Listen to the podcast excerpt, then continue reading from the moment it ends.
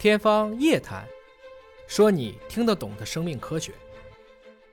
谢谢姜老师，非常荣幸，非常激动，现在非常多的老朋友、新朋友，各位老哥，还有蔡磊以及段瑞老师，还有好多都是我小的时候的这些明星偶像，比如倪坤老师。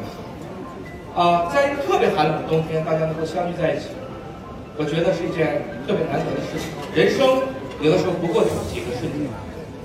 今天给我的奖叫新锐奖，啊，我也非常的惶恐。但是如果说我们今天看到更多的可能是来自于我们过去的物质世界，我们今天我们看到了生命科学，我们看到了生物技术产业，我们看到了人类预期寿命的大幅度延长，我们看到了我们可能会远离非常多的重大和慢病。那我觉得，让大家都能对生命科学产生兴趣，让大家都能够对生物技术能够去积极的支持他们，我想这件事情对我来讲也是责无旁贷。我曾经讲过一句话：如果在这个生命的世界，中国在这个领域输了，那一定是因为像我们这样的人不够努力。因为在一九四九年，中国人的预期寿命只有三十九岁，而今天是七十九岁。我们已经看到了，我们今天在座的各位，我们可以携手健康的走过百岁。大家不要忘了。在十多年前，我们还谈到丙型肝炎根本没有办法，而今天我们已经可以治愈了。三年前，我们人类还不可能根据病毒的变化做疫苗，而去年 mRNA 疫苗已经拿了诺贝尔奖。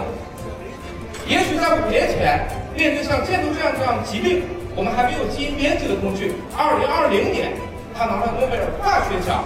就在大家可能一个礼拜前，全球第一例。一个编辑了六十九个基因的猪肝，在猪身上长出来的人肝，正式通过了一次灌注实验。也就是说，大家可能听过，在两年前我们移植猪心，现在已经可以移植猪肝。当然，这个猪肝是经过了基因编辑。什么叫技术？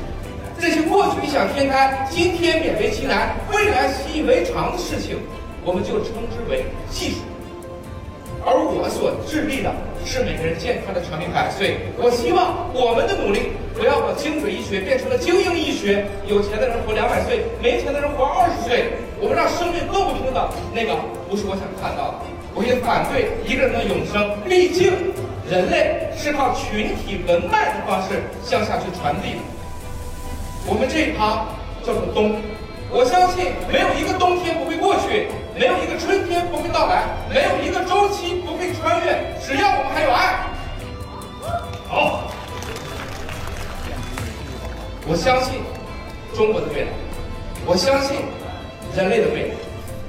尽管有千难万险，但是我们看看蔡磊，黑夜给了我们黑色的眼睛，我却要用它去寻找光明。